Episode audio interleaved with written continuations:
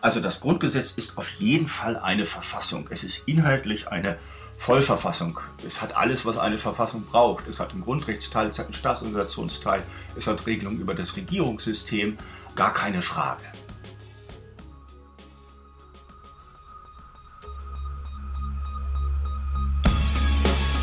In guter Verfassung. Der Grundgesetz-Podcast. Hallo und herzlich willkommen zu einer neuen und auch zur letzten Folge vom Grundgesetz-Podcast in guter Verfassung. Der weinende Hajo sitzt mir gegenüber. Ja, ich bin tatsächlich ein wenig bewegt, weil ähm, was machen wir mit der ganzen Zeit? Was machen wir mit uns? Können wir jetzt Ja. einfach so auseinandergehen und sagen, ja, das war ein Abschnitt in unserem Leben. Mach's gut. Mach's gut, war schön mit, also meistens. Meld dich mal, wenn du in Ja, Leipzig genau, ruf bist. mal an. Wir müssen echt mal wieder Ja, was genau. machen. Ja, ja, Oh. ich melde mich bei dir. Ich, ich, ich, würde, ich würde vorschlagen, dass wir uns alle diese dummen Floskeln sparen. Ja, Oder? wäre echt peinlich. Ja. Also, so viel, so viel jetzt mal hier zu, zum, Zur Stimmung. Ja, zur privaten Ebene dieses Ganzen, weil wir sind ja schon, es war nicht leicht mit Rabea, also das muss man auch mal sagen. Aber wir haben es ohne Beziehungs- und Paartherapeut. Was hat dich am Ich fand's mit meisten, okay. Okay, ist die große Schwester von Scheiße, oder? Nein, ich, ich habe hier Was hat dich am meisten genervt? Lass das mal auf das Ende der Folge verschieben, weil dann Okay. kann ich einfach gehen. Keine Rache. Noch So. kann ich Rache üben. Okay. In der letzten Folge haben wir uns damit beschäftigt, wie das Grundgesetz überhaupt in Kraft getreten Mhm. ist. Und wir haben etwas über den Barbara-Stollen gelernt, Mhm. was ich unglaublich faszinierend fand, was sicherlich eines meiner liebsten Fakten wird, die ich jetzt bei jeder Familienfeier Absolut. rausholen werde. Sag mal, Mama, weißt du eigentlich, was der Barbara-Stollen ist? Wie, das weißt du nicht. Das weiß doch jeder. Weiß doch wirklich Und da liegt jeder. die Krönungsurkunde von Otto dem Großen aus dem Jahr 1960. Ich meine, Und hey. goldene Bulle. Also, ja, ich dachte Mama. immer, es ist der goldene Bulle und das sei also wie das nee, goldene goldene Kalb. Bulle. Das ist mir schon klar. Aber wer das Ach, goldene ah, Kalb jetzt, kennt, denkt natürlich, ja. der goldene Bulle ist der Vater vom goldenen. Kalb. Und dass es die Bulle ist im Sinne von die Bulletin oder so. Also eine, eine, eine Schriftrolle, Ja. ein Schriftwerk, das habe ich erst später kapiert. Hast du Jetzt das weißt du's. nicht, dass du so bestimmte Missverständnisse aus deiner Kindheit, die sich das erst hunderte von. Jahren später aufklären? Hundertprozentig habe ich das. Ja, okay. In Gut. dieser Folge wollen wir uns mit einem neuen Grundgesetz beschäftigen im Grunde. Ähm, mit Die dabei, Fortsetzung. ja, die Fortsetzung, genau. Zwei. Grundgesetz 2. Und mit dabei ist dieses Mal wieder Horst Dreier. Er hat uns ja auch in den letzten paar Folgen schon begleitet und er macht heute eben auch hier den Schlusspunkt. Worüber wir mit dem sprechen? Artikel 146. Über den letzten Artikel des Grundgesetzes sprechen wir heute. Und was steht drin? Hören wir doch mal. Artikel 146. Dieses Grundgesetz, das nach Vollendung der Einheit und Freiheit Deutschlands für das gesamte deutsche Volk gilt, verliert seine Gültigkeit an dem Tage, an dem eine Verfassung in Kraft tritt, die von dem deutschen Volke in freier Entscheidung beschlossen worden ist. befassen wir uns doch erst einmal, wir fangen mal mit so einem kleinen eingeschobenen Satz an, dass nach der Vollendung der Einheit und Freiheit Deutschlands für das gesamte deutsche Volk gilt. Den finde ich ganz, ganz spannend, weil man sich hier explizit nochmal auf die Problematik bezieht, was man eigentlich mit diesem Grundgesetz macht, wenn es zur Wiedervereinigung kommt. Gilt es weiter? Brauchen Ja. wir ein neues Grundgesetz? Wie war das überhaupt mit dem Provisorium? So, Mhm. all diese Fragen stecken in so einem sehr, sehr kleinen Satz. Und hältst du das denn für problematisch oder kannst du vielleicht ein bisschen erklären, warum man das überhaupt als problematisch angesehen hat, eben insbesondere auch unter dem Aspekt der Wiedervereinigung? ich sag mal so, Halbwissen, Mhm. äh, mit Halbwissen hätte ich ohne genaue Lektüre des Artikels 146 einfach mal behauptet, das Grundgesetz ist doch nur ein Provisorium, Mhm. das so lange gilt, bis es zu dieser Einheit des geteilten Deutschlands kommt und Mhm. dann gilt das nicht mehr. Also so ungefähr hätte ich es zuvor interpretiert. Nun stelle ich aber fest, doch, es gilt. Ja, hier steht ja ausdrücklich dieses Grundgesetz, das nach Vollendung der Einheit und Freiheit, das ist die Wiedervereinigung, oder? Deutschlands für das gesamte deutsche Volk gilt. Mhm. Aha, das, damit ist schon mal was zementiert, also nicht Provisorium, sondern das gilt und zwar so lange, bis eine Verfassung in Kraft tritt, die vom deutschen Volk in freier Entscheidung beschlossen. Das heißt also, nach welchem Verfahren auch immer, Äh, was, was bedeutet das? Deutsche Volk in freier Entscheidung. Das kann ja auch durch Parlamentarier, kann ja auch durch eine repräsentative demokratische Lösung, muss ja keine Volksabstimmung sein oder so. Boah. Du sprichst aber ja schon den Punkt des Provisoriums an und ja, ja das dann, Grundgesetz heißt war hier, auch. Es gilt, es gilt ganz lange weiter. Ja, vielleicht ist dieser Satz ja aber auch eingeschoben worden. Ah. Australien erklärt mal, was es mit diesem Satz und auch mit dieser Problematik bei der Wiedervereinigung zu tun hat. Und dieser Einschub, das ist die einzige Veränderung, die man an 146 vorgenommen hat. Dieser Einschub, den Sie gerade zitiert haben, ist das Ergebnis eines verfassungspolitischen Kompromisses, dem ziemlich intensive Kontroversen vorausgegangen sind. Denn im Zuge der deutschen Wiedervereinigung gab es starke politische Kräfte, eher auf Seiten der CDU, CSU, die der Auffassung waren, mit der deutschen Wiedervereinigung und mit dem Beitritt, der nicht nur ein Beitritt war, aber das können wir jetzt beiseite lassen, mit der deutschen Wiedervereinigung habe sich der Artikel 146 erledigt und könne komplett gestrichen werden. Der sei sozusagen obsolet geworden.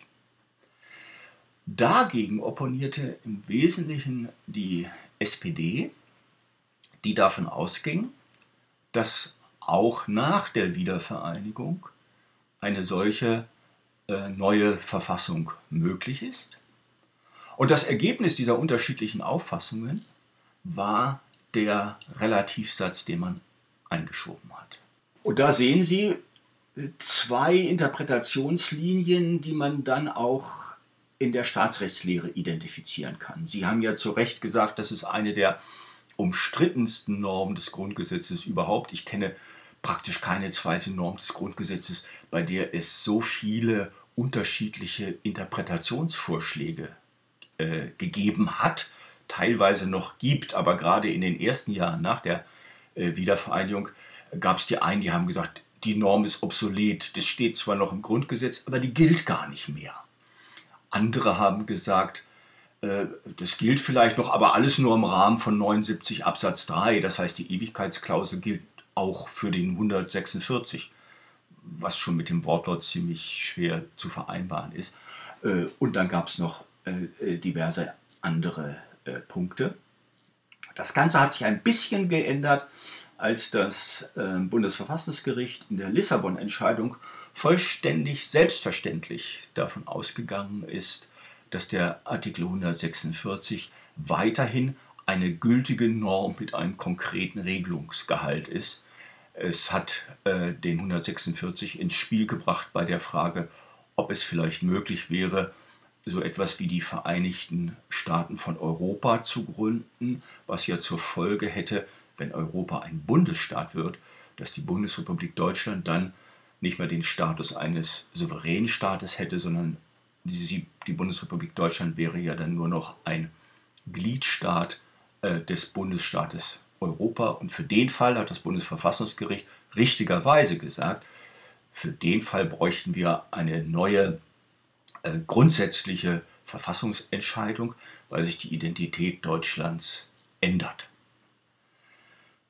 Und seitdem ist eigentlich in der Staatsrechtslehre jedenfalls die herrschende Meinung, der Artikel 146 ist nicht obsolet, ist nicht gegenstandslos, er hat durchaus noch seine Bedeutung und er kann gewissermaßen äh, wirksam werden oder man kann von ihm wirksam Gebrauch machen.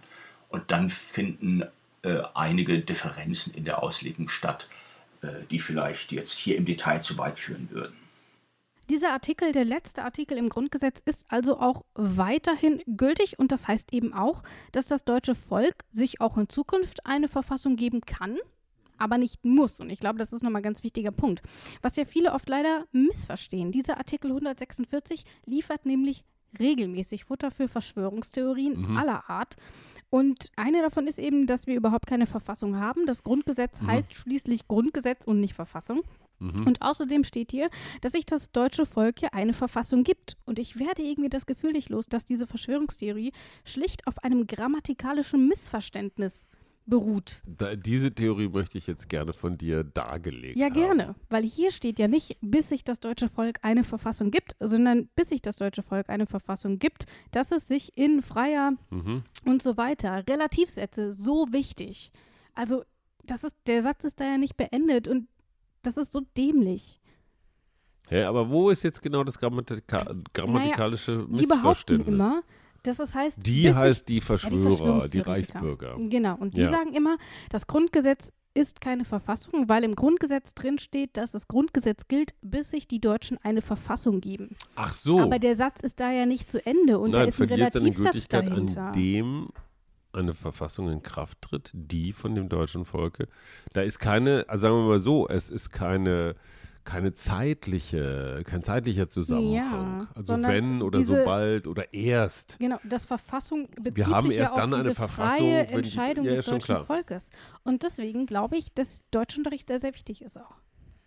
Mhm. Und dass Bildung und Demokratie irgendwie auch ein bisschen zusammenhängen. Das auf Das jeden Fall auch. Großzügige an der Demokratie ist ja, dass jeder, jeder Dödel mitmachen darf und auch eine Stimme hat. Ja. Was ich gelegentlich, also wenn man so ein, naja, ich bin auch so ein bisschen schwarzer Pädagogik-Erzieher. Ich Mhm. sage zu meinen Kindern, wenn du ein gutes Zeugnis hast, dann kriegst du eine Belohnung. Mhm.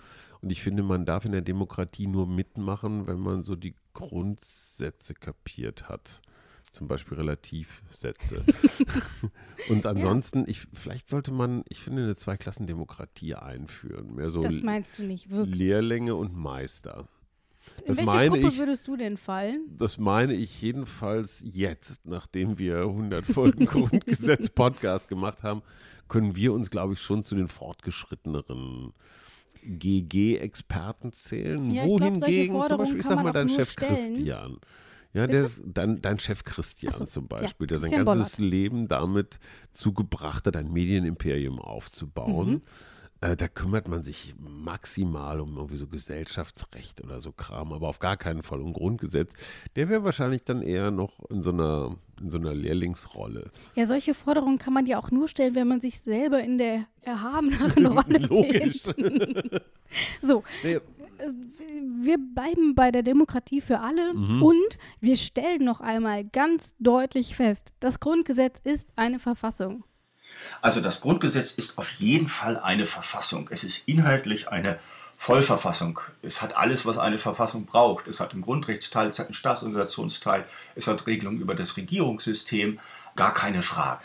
Dass das Grundgesetz Grundgesetz heißt und nicht Verfassung, das war seinerzeit der Wunsch der Ministerpräsidenten 1948, 49, weil man der Auffassung war, dass man betonen muss, nur ein Provisorium zu schaffen, weil ja alle davon ausgingen, dass in wenigen Jahren Deutschland wiedervereinigt ist. Das erklärt auch den Artikel 146 ein bisschen.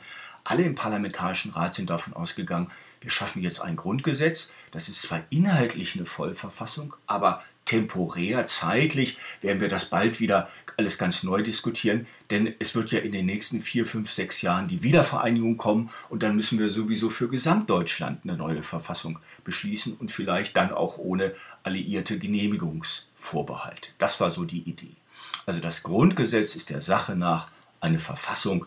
Das können Sie auch daran erkennen, dass im Grundgesetz selber von der verfassungsmäßigen Ordnung die Rede ist. Zum Beispiel.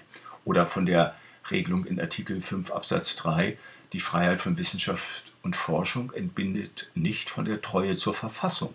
Das ist natürlich die Verfassung des Grundgesetzes. Also das Wort Grundgesetz und den Begriff Verfassung soll und darf man nicht gegeneinander ausspielen. Und ich glaube, das ist deswegen so wichtig. Also ich habe nicht das Gefühl, dass unsere Hörerinnen und Hörer daran zweifeln. Aber ich habe mich mal, ich war sehr mutig und habe Mhm. mich in die unendlichen Weiten des Internets begeben und habe mich mal durch so ein paar Videos und Blog-Einträge geklickt. von den Und- Verschwörungstheoretikern? Ja, es oh. ist wirklich witzig und verstörend zugleich, weil da liest man dann auch wirklich sehr haarsträubendes. Und eine These, die ich gefunden habe, warum wir keine Verfassung haben, bezieht sich sogar auf den Parlamentarischen Rat, genauer auf Carlo Schmid, Mhm. ein SPD-Politiker, der eben auch im Parlamentarischen Rat mitgewirkt hat. Mhm. Der nämlich hätte angeblich mal behauptet, dass das Grundgesetz keine Verfassung sei. Wenn man sich mal die Reden anguckt, die Carlo Schmid im Parlamentarischen Mhm. Rat gehalten hat, merkt man, ganz so leicht ist es natürlich nicht. wenn man sich bezieht auf das, was er ganz konkret zu dem Artikel 146 gesagt hat, da gibt es in der Tat eine sehr äh, wichtige und auch für die Auslegung sehr zentrale äh, Bemerkung von ihm. Er hat nämlich gesagt, die endgültige Verfassung der Republik Deutschland wird nicht als Abänderung dieses Grundgesetzes gemacht werden, sondern wird als originärer Gesamtakt des deutschen Volkes ins Leben treten. Das hat er seinerzeit im Grundsatzausschuss gesagt. Und dann nochmal später bei, der, ähm, bei den Schlussberatungen im Plenum folgende Stelle, die ich für zentral halte, also was die historische äh, Auslegung angeht. Wenn ich das nochmal zitieren darf, Schmidt, Carlo Schmidt sagt, das Anwendungsgebiet des Grundgesetzes ist nicht geschlossen. Jeder Teil Deutschlands kann ihm beitreten. Aber auch der Beitritt aller deutschen Gebiete wird dieses Grundgesetz nicht zu einer gesamtdeutschen Verfassung machen können. Diese wird es erst dann geben, wenn das deutsche Volk die Inhalte und Formen seines politischen Lebens in freier Entschließung bestimmt haben wird. Ende des Zitates. Und das ist genau die Auslegung, die sagt, ja, wir beschließen jetzt ein Grundgesetz, das ist inhaltlich eine Vollverfassung, aber es ist ein Provisorium, was das Territorium angeht. Wir sind ja nicht wiedervereinigt, wir beschließen ja ein Grundgesetz nur für den Westteil Deutschlands. Und es ist in gewisser Weise etwas Vorläufiges, weil es hier jetzt noch unter den Genehmigungsvorbehalten der alliierten Besatzungsmächte äh, ergeht. Und wir gehen davon aus, dass es eine Zeit geben wird. Und 1948, 49 hat man da eher an ein halbes Jahrzehnt gedacht und nicht an vier Jahrzehnte. Wir gehen davon aus, dass es so etwas geben wird, so einen Zeitpunkt geben wird. Und der 146 sagt, dann gibt sich das deutsche Volk in freier Entscheidung eine gesamtdeutsche Verfassung. Das hat aber nichts äh, auch nicht von Carlo Schmid, irgendwie mit einer Abwertung des Grundgesetzes zu tun. Das hat also in inhaltlicher Art und Weise. Das bedeutet nur, dieses Grundgesetz betrachten wir als ein Notbau, als ein Provisorium für eine Übergangszeit bis zur deutschen Wiedervereinigung. Aber, aber jetzt mal so unter uns, unter uns Verschwörungstheoretiker Verstehenden. Mhm. Warum wollen Menschen um alles in der Welt nachweisen, dass dieses Grundgesetz ungültig ist? Ich meine, du musst ja schon, anstatt zu sagen, hey, geil, nach diesem Grundgesetz sind viele andere Verfassungen auf der Welt gebaut worden, mhm. weil, weil hier einfach so, naja, auch nach den Weimarer Erfahrungen und all dem, all dem ganzen Vorlauf ist ja hier auch so kondensierte Lebenserfahrung plus juristischer Sachverstand plus ja. so. Gewalt, da ist ganz viel drin. Warum kann man nicht einfach mal sagen, ey, das ist doch ganz schön gut. Wir haben klar die Punkte rausgearbeitet, die nicht so toll sind, die kann man auch noch nachbessern, aber grundsätzlich ist doch erstmal was, das ist ungefähr so, als ich habe ich hab ein richtig tolles Auto und jetzt ist da an einer kleinen Stelle ein kleiner Kratzer, Lackkratzer. Da kann ich doch nicht sagen, das ganze Auto ist Mist. Also ich, ich verstehe nicht die Motivation, dieses Grundgesetz unbedingt kaputt machen zu wollen. Ich kann das ehrlich gesagt auch nicht ganz Was steckt dahinter? Naja, diese, diese Theorie, dass das Grundgesetz keine Verfassung sei, steht ja auch immer so ein bisschen in der Verbindung damit, dass Deutschland kein souveräner Staat ist. Ja, ähm, aber auch das alles. Warum ja, will man das 70 oder 1000 Jahre später immer noch nachweisen? Also was genau ist der Sinn daran? Ich verstehe das auch nicht. Was für ein Ego. Und ich habe mich ja wirklich ein bisschen so reingearbeitet und habe mich da so ein bisschen auch so eingelesen. Und ich finde ja sowas grundsätzlich immer sehr faszinierend, aber erklären kann ich es mir nicht. Weil wir haben uns jetzt wirklich sehr, sehr lange, über ein Jahr mit diesem Grundgesetz beschäftigt. Und da merkt man eben tatsächlich, wie durchdacht es ist. Ähm, in diesem Grundgesetz ist von Verfassungstreue die Rede, also von der hm. Treue zum Grundgesetz, was ja schon im Namen dann auch bedeutet, dass es eine Verfassung ist, ähm, etc. Man, man muss auf die Verfassung schwören und was weiß ich nicht alles. Und deswegen finde ich, gibt es eigentlich so viele stichhaltige Argumente, wenn man sich schon nicht allein auf so ein Urteil verlassen will, dass einfach irgendjemand sagt, okay, das ist eine Verfassung, dann könnte man sich damit ja auch einfach ernsthaft damit beschäftigen und käme dann genau. trotzdem zu dem Ergebnis, dass es eine Verfassung ist. Und wir hatten ja auch dieses wahnsinnig spannende Gespräch mit ähm, Susanne Hähnchen mhm. ähm, über Verfassungsgeschichte. Was macht eigentlich eine Verfassung aus? Und mhm. all das ist eben in diesem Grundgesetz drin. Von daher Ich kann mich da nicht so richtig reindenken. Aber, ähm, und das ist die wahre biblische Dimension dieses Grundgesetzes, es schützt auch die ganzen Idioten, die es ablehnen, die es scheiße finden, Ja. die Verschwörungstheorien. Und das finde ich das geradezu bezaubernde und auch so mächtige daran. Das ist so ein bisschen wie Jesus. Also ich, ich habe immer so, ich denke mir immer so, Jesus in Jerusalem, so lasset die Sünder und alle, äh, die zu mir kommen. Mhm. Also dieses Verzeihen und dieses zu sagen, hey, ich sehe dich als Mensch mit all deinen Makeln Ja. und Macken und so weiter. Und ja, du kannst noch so scheiße sein, es gilt auch für dich. Ich finde das so herrlich. Ich weiß, wir werden ein bisschen sentimental, aber in der ersten Folge hast du den Vergleich mit der Bergpredigt angeführt. Und jetzt sind wir in der letzten Folge und du führst wieder eine Jesus-Metapher an, was ich dann doch irgendwie ganz süß finde. Ob du es mir glaubst oder nicht, ähm, nachdem ich jetzt meinen Keks gegessen habe, nachdem ich all diese, diese großartigen Vergleiche gezogen habe, ich wusste, dass ich weiß, es- woher, weiß- woher weißt du eigentlich noch, was wir in der ersten Folge Ich gemacht haben? auch. Das ist elend her. Ja. Ich weiß es August aber noch. 1918. Äh, 2018. Januar. Hä? Haben wir nicht im August 2018 angefangen Nee, wir haben im, mit Aufzeichnen? wir haben im Dezember, glaube ich, die erste Folge Auf jeden Fall in aufgezeichnet. 2018. Ja. Und wir laufen bis 2020. Ja. Das war jetzt praktisch ein dreijähriges Projekt, wenn man als Wenn man das so Verschwörungstheoretiker rechnet. Genau, ähm, ja, aber ich, ich weiß auch nicht, warum ich das noch weiß. Aber das wusste ich noch, du hast dich auf die Bergpredigt bezogen. Hm. Und jetzt sind wir wieder bei Jesus-Vergleich. Hm? ja. Was Aber deswegen muss ich, muss ich nochmal was zurückvergleichen. Ja. Deswegen ist da ja, wie überall im Grundgesetz, auch irgendwo gehört eine Klausel hin, finde ich. Und äh, dieses Grundgesetz verliert seine Schutzfunktion der Idiotie, Mhm. Der Idioten für Idioten in dem Moment, wo die Freiheitsrechte, die da drin stehen, angewendet werden, um diese Verfassung zu zerstören. Ja. Das ist Genau. dieses Poppersche Paradoxon, Mhm. dass du mit den Freiheiten des Grundgesetzes es letztendlich abschaffen kannst. Wenn man es tatsächlich darauf anlegt. Wenn man es darauf anlegt. Und ich Stichwort unterstelle mal einer rechten, einer rechten Partei, unterstelle ich das, dass, Mhm. dass der tiefere Sinn des Politikmachens nicht darin besteht, im Rahmen des Grundgesetzes äh, unser aller Leben zu verschönern, sondern tatsächlich mithilfe dieses Grundgesetzes eben selbiges abzuschaffen. Ja. Weil Führerstaat ist halt das Gegenteil vom Grundgesetz. Gehen wir jetzt aber mal davon aus, wir wollen es nicht nur abschaffen, sondern wir wollen uns eine komplett neue deutsche Verfassung geben, die sich das Volk im freien Willen gibt. Das heißt, wir sind hier so ein bisschen bei diesem zweiten Teil dieses Artikels 146 angekommen. Wie würden wir das denn machen? Hier steht überhaupt nichts drin. Wäre das dann wieder so ein parlamentarischer Rat? Wäre das eine Vollversammlung? Ähm, Wäre das eine Art Arbeitskreis, Verfassung, in dem jeder deutsche Staatsbürger und jede deutsche Staatsbürgerin mitarbeiten darf? Ich hoffe ja, es wäre nicht letzteres. Das wäre, glaube Also, ich, Chaos. 80 Ganz Millionen. schlimm, ganz schlimm. Ich glaube, Menschen? ich glaube ja tatsächlich, dass solche großen Sachen immer dann in Angriff genommen werden, wenn richtig Krise und Katastrophe ist. Mhm. Das heißt, so im Normalbetrieb tut es das Grundgesetz ja. Es funktioniert ja. Ja. Es läuft ja.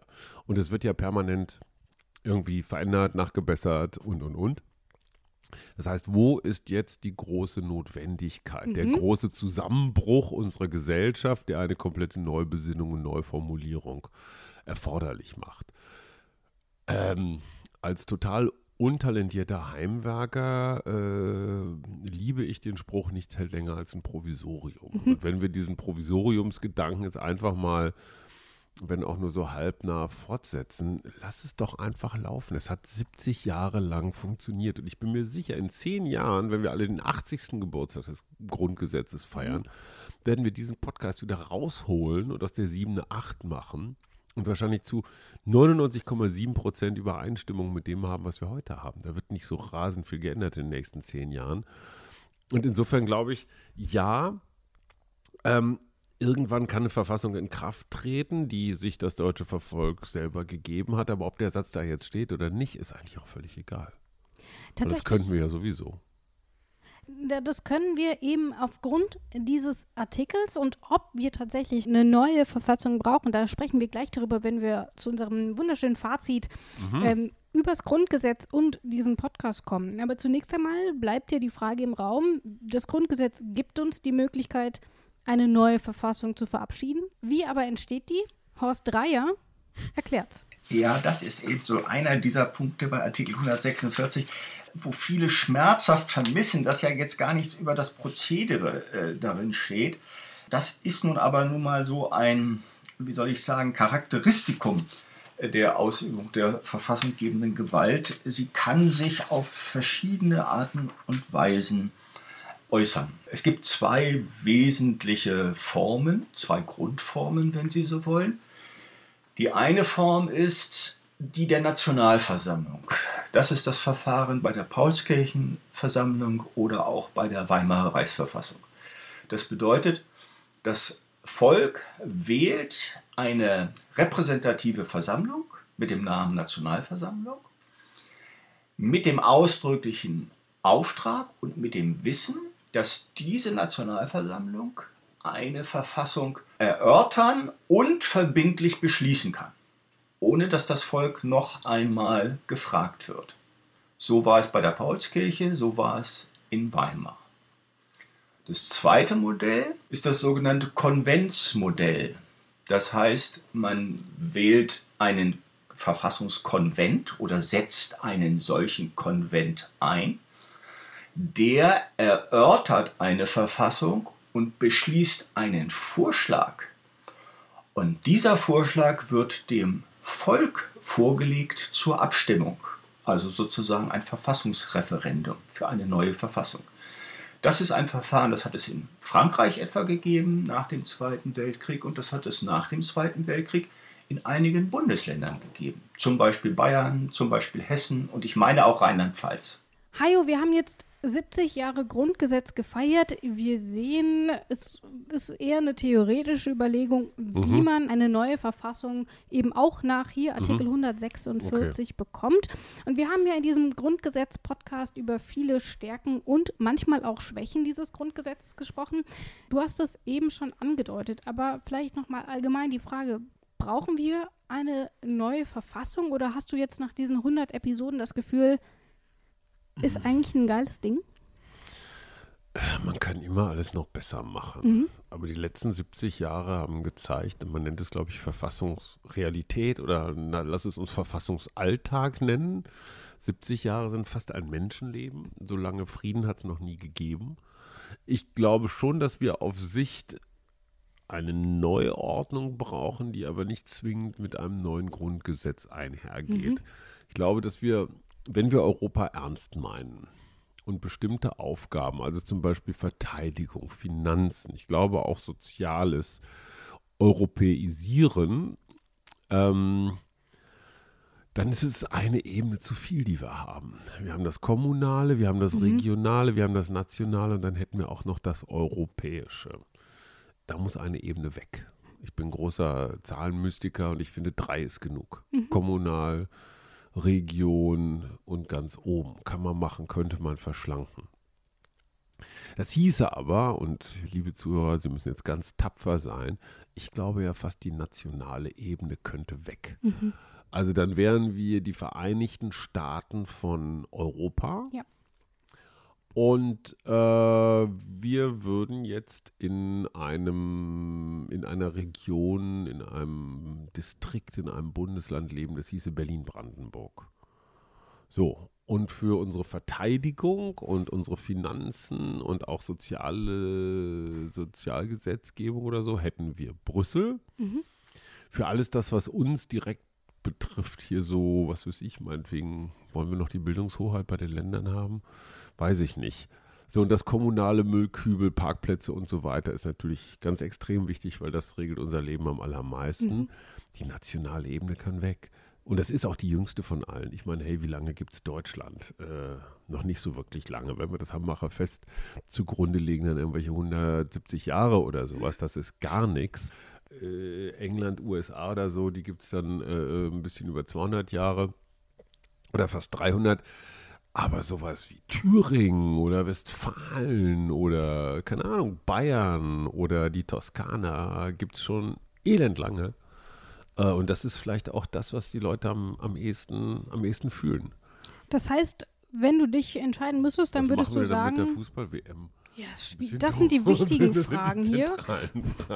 Das heißt aber, du würdest sagen, wenn man was am Grundgesetz ändert, wenn man sich eine neue Verfassung geben würde, dann würde man wahrscheinlich in diesem organisatorischen Bereich nochmal die eine oder Ja, andere dann Schraube hättest du halt nicht mehr das Bund-Länder-Thema, sondern du hättest das Land- oder Regional-Brüssel-Thema. Mhm. Du müsstest also völlig klar machen, wie dieses Verhältnis funktioniert zwischen Berlin, Brandenburg und Brüssel. Ja. Nur mal zum Beispiel. Mhm. Ich, ich finde ja immer sehr bezeichnend, dass die Dänen mit ihrem, mit ihrem Völkchen so schnell und so pragmatisch sind.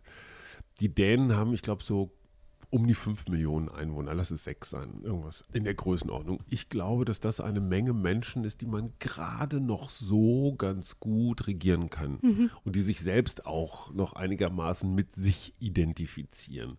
Sehr viel größer sollte es nicht werden. Äh, und wenn du dir überlegst, EU sind dann irgendwelche, wie viel? 500 Millionen, wenn wir jetzt die Osterweiterung noch ein bisschen größer machen, dann hätten wir 100 Regionen, wenn wir es mal ganz mathematisch betrachten, A5 Millionen.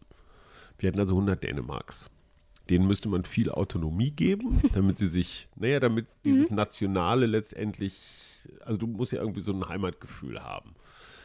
Ähm, so, und dann müsste halt völlig klar sein, wie ist das? Ich meine, hey, die, die USA haben 50 äh, äh, Bundesstaaten, warum können wir nicht 100 haben? Ja.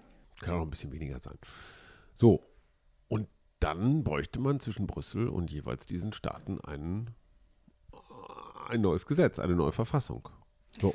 Und da ist für mich die, die, die große Herausforderung vielleicht dieses Jahrhunderts, um jetzt mal pathetisch zu werden, wenn man das will. Aber Funktioniert aber, sagst- erst nach dem Krieg, glaube ich. Total dramatisch. Wollen wir vielleicht nicht testen, aber du sagst eben auch, solange wir jetzt nicht eine solche Umstrukturierung haben, dann fahren wir mit diesem Grundgesetz doch eigentlich ganz gut. Ja, Kann man das so sagen? mir fehlt im Moment die Fantasie, woher wir europaweit eine demokratische Mhm. Mehrheit bekommen wollen, dass wir das so organisieren. Okay. Also niemand in Deutschland hätte, glaube ich, die Cojones zu sagen, ich ziehe jetzt mit einem radikalen Ja.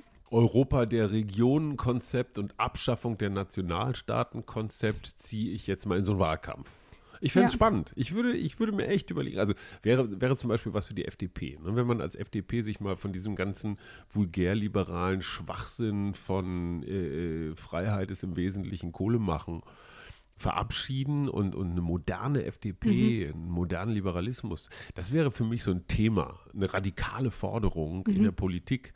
Und das wäre für mich dann auch noch so ein, so ein Grundgesetz-Fazit.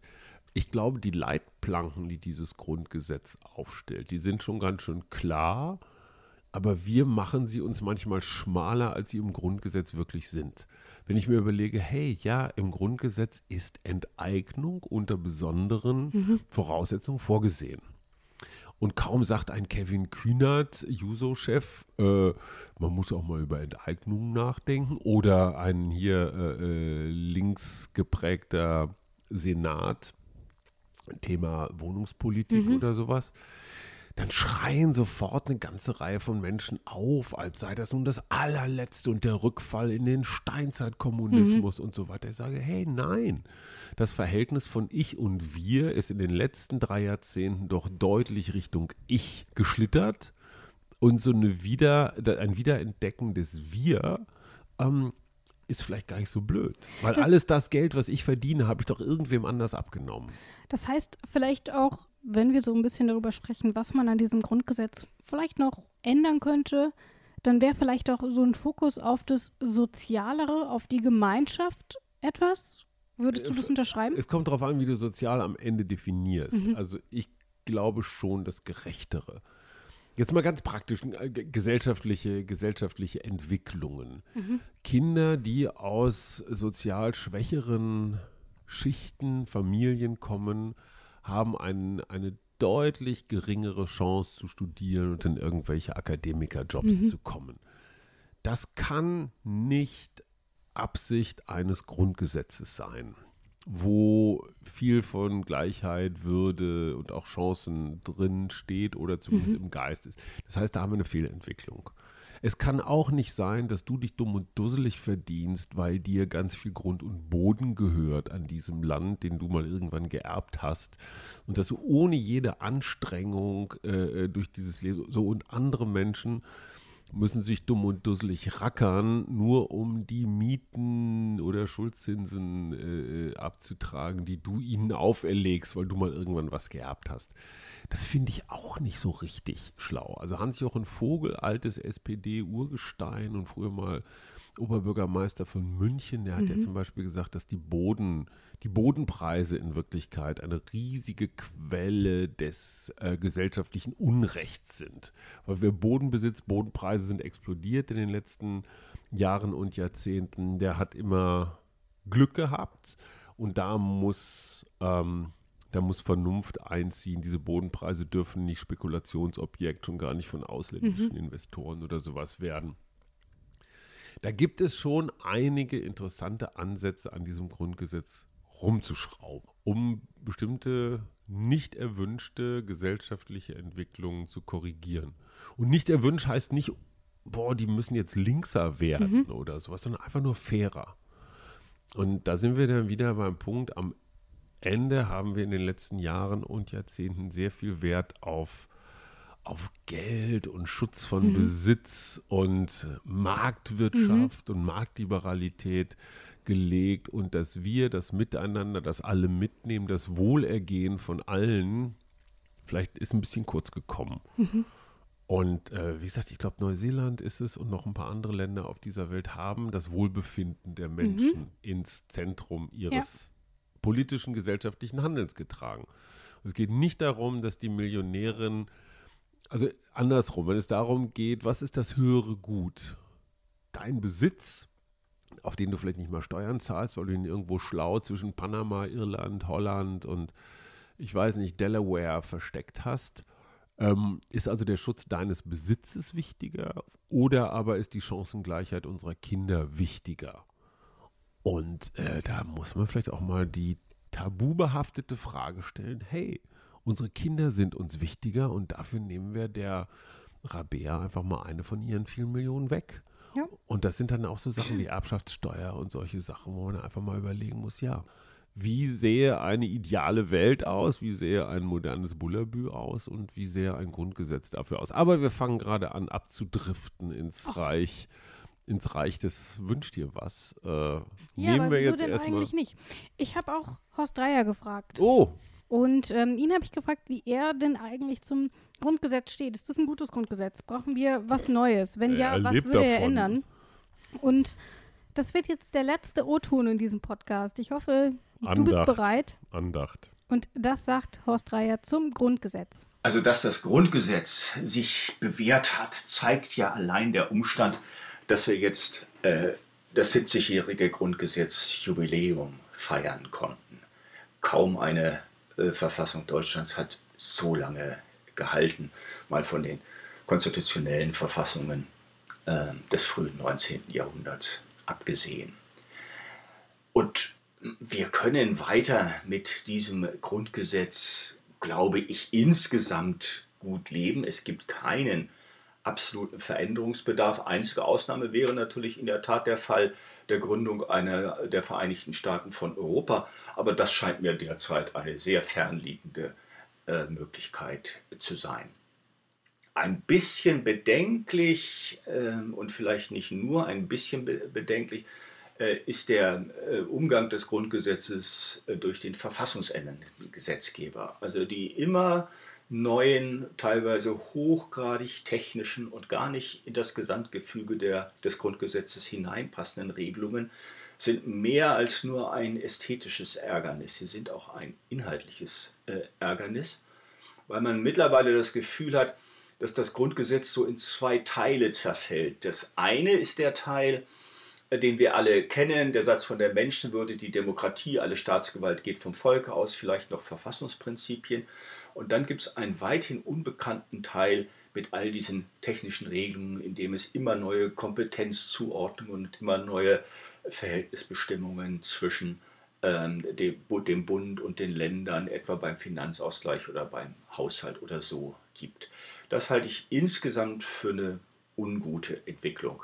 Meine Prognose wäre, wenn wir in der Tat mal irgendwann dazu kämen, vielleicht eine Nationalversammlung einzusetzen und über eine neue Verfassung für die Bundesrepublik Deutschland zu beraten, dann würde diese neue Verfassung dem Grundgesetz, das wir jetzt haben, ziemlich ähneln. Und vielleicht könnte man mit dieser neuen Verfassung einige Punkte, die das Grundgesetz nicht gerade äh, verschönert haben in den letzten 70 Jahren, vielleicht bei der Gelegenheit äh, bereinigen. Aber insgesamt glaube ich, eine neue Verfassung für die Bundesrepublik Deutschland wäre dem Grundgesetz äh, von 1949 auch nach seinen vielen Änderungen ziemlich ähnlich. Mein, Das heißt- meine Worte interessanterweise. Ja, fand ich auch sehr spannend. Ich wusste ja schon, was er sagt. Und Mhm. musste mich die ganze Zeit ein bisschen zurückhalten. Hm. Wir sind langsam tatsächlich am Ende angekommen und nach 100 Folgen, nach 146 Artikeln, die eigentlich 202 Artikel sind, wenn wir die ganzen A, B, Mhm. Cs und Echt, weggefallen hast du das auch etc. durchgezählt? Nee, habe ich, im, im, hab ich im Internet nachgeguckt.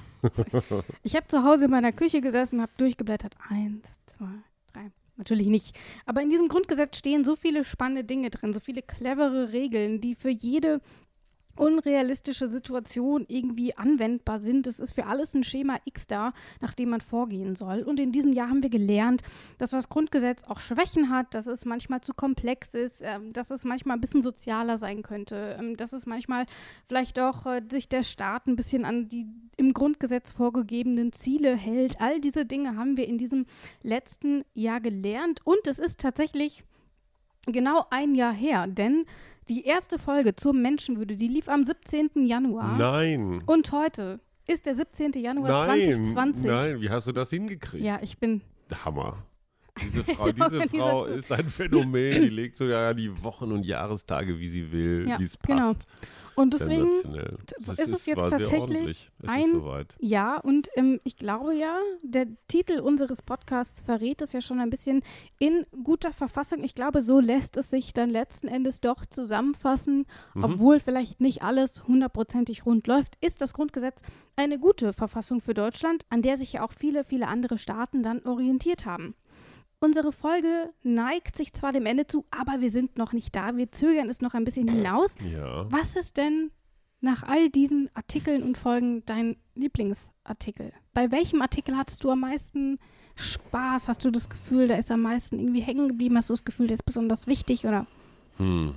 Also ich muss immer gestehen, dass die Artikel, die mich echt angestrengt haben, waren immer diese Bund-Länder-Kompetenzen. Immer dieses, wenn dann das, dann dann Mhm. das. Also diese ganzen irgendwie zusammenhängenden Mhm. oder interdependenten Geschichten. Ähm, was mich auch, muss ich gestehen, so ein bisschen angestrengt hat, waren immer die so nachträglich reingefriemelten. Mhm. Ne? Also diese ge die gepatchten Sachen, die da nochmal so drauf kamen. Ich muss sagen, ich bin da echt, glaube ich, ein bisschen traditionell, so 1 bis 19. 1 bis 19 ist schon Mhm. ganz schön gut und das sind letztendlich auch die, die mit, ich sag mal, mit Blut erkämpft und am Ende auch geschrieben worden sind, weil gerade für diese 19 Artikel sind einfach ganz viele Menschen erschossen oder eingeknastet oder sonst irgendwie misshandelt worden. Da geht es schon wirklich so um das, um die wesentlichen Dinge. Hattest du auch einen Artikel, wo du gesagt hast, auf den hättest du in diesem Podcast gerne verzichtet, den hätte ich alleine machen sollen? Ganz schön viele. Nein, aber das, was wir zum Beispiel in der, was war das, vorvorletzten Folge hatten, diese reinen, oh, wir müssen jetzt mal die deutsche Einheit abwickeln und eigentlich Mhm. brauchen wir die überhaupt nicht mehr, so diese Gebrauchsanweisungsartikel, Mhm. ne, wenn du weißt, was ich Ja. meine. Also es gibt schon mindestens drei Klassen. Es gibt so Premium-Artikel, da, da würde man gerne nochmal so, so die Gold. praktischen, so auch Grundrechte, Genau, so Grundrechte ist Bundestag, Premium, genau. so, solche Sachen. Mhm. Kanzlerwahl und Ja. all solche Mhm. Sachen, Mhm. alles Mhm. dufte. Ähm, dann gibt es so B-Artikel, die sind zwar wichtig, aber das ist eher so um, um so klagefreudige, pensionierte äh, Oberstufen. äh, äh, Studienräte zufriedenzustellen Mhm. und dann gibt es so welche, die können echt weg. Also Ja. insofern vertikutiert das Grundgesetz ist, glaube ich, eine, eine Forderung, die ich nochmal einmal Grundgesetz vertikutieren, um Verfassungsästhetik hieß, glaube ich, der Begriff, in Mhm. den wir uns beide verliebt haben, Ja. dass man sagt so, hey, komm, was hätten die Bauhausjungs aus dem Grundgesetz gemacht? Was hätte Dieter Rams? Ja, die hätten es einfach noch mal ein bisschen, hätten einfach noch mal ein bisschen so das Gemüse weg. Ne? Und es ist ja, das Grundgesetz ist kein Jugendstil, sondern das Grundgesetz ist Bauhaus. Dann kommen wir zu meinem vierten Punkt, Ja, den wir noch- noch abhaken müssen. Ja, Und zwar noch eine kleine Hommage an unsere wunderschöne Podcast-Küche, in der wir ja sitzen. Und wir hatten uns vor ein paar Wochen darüber unterhalten, dass diese Küche im Grunde keine Funktion in der Küche übernimmt, weil hier nichts drin ist. Hier sind, wie sagtest du, glaube ich, irgendwie zwei Teebeutel oder was? Und und, und wir. Und wir, aber wir haben einen Kühlschrank. Ja. Und es ist dir nicht aufgefallen, aber ich habe den Kühlschrank, als du weg warst, vorhin angemacht Ach und habe was komm, reingetan. Hammer. Geh das mal im Wir haben was im Kühlschrank, das ist, das ist total neu. Was hast du denn da? Schaumwein? Nein, wie geil. Wir ballern uns ein. Haha, Kennst du den Radiotrinker von Max Gold? Nee, was ist das?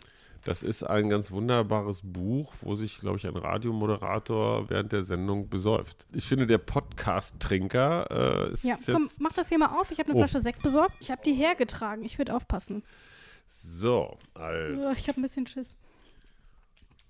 Ja, Wie gesagt, die, die ist halt so Guck mal, wo hergeschaukelt guck mal, worden. jetzt, jetzt mal ohne Scheiß. Wo fliegt der Korken hin? Also der, der Dings da. Wo fliegt der hin? Du musst.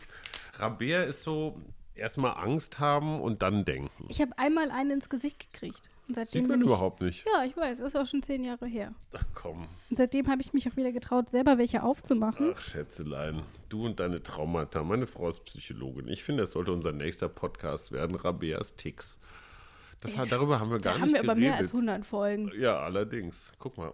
Ohne, dass ich irgendwas mache. Er ist frei. Der drin. kommt gleich raus. Der Ja. kommt gleich raus. Ich sehe das. Oh Gott. Yay! Bam! Volle Möhre gegen die Decke. Guck mal nach oben. Siehst du einen Einschuss? Nee, in der Detektor FM Küche haben wir für ganz viele so eine. So. Mm, Schmackerl. Wir trinken.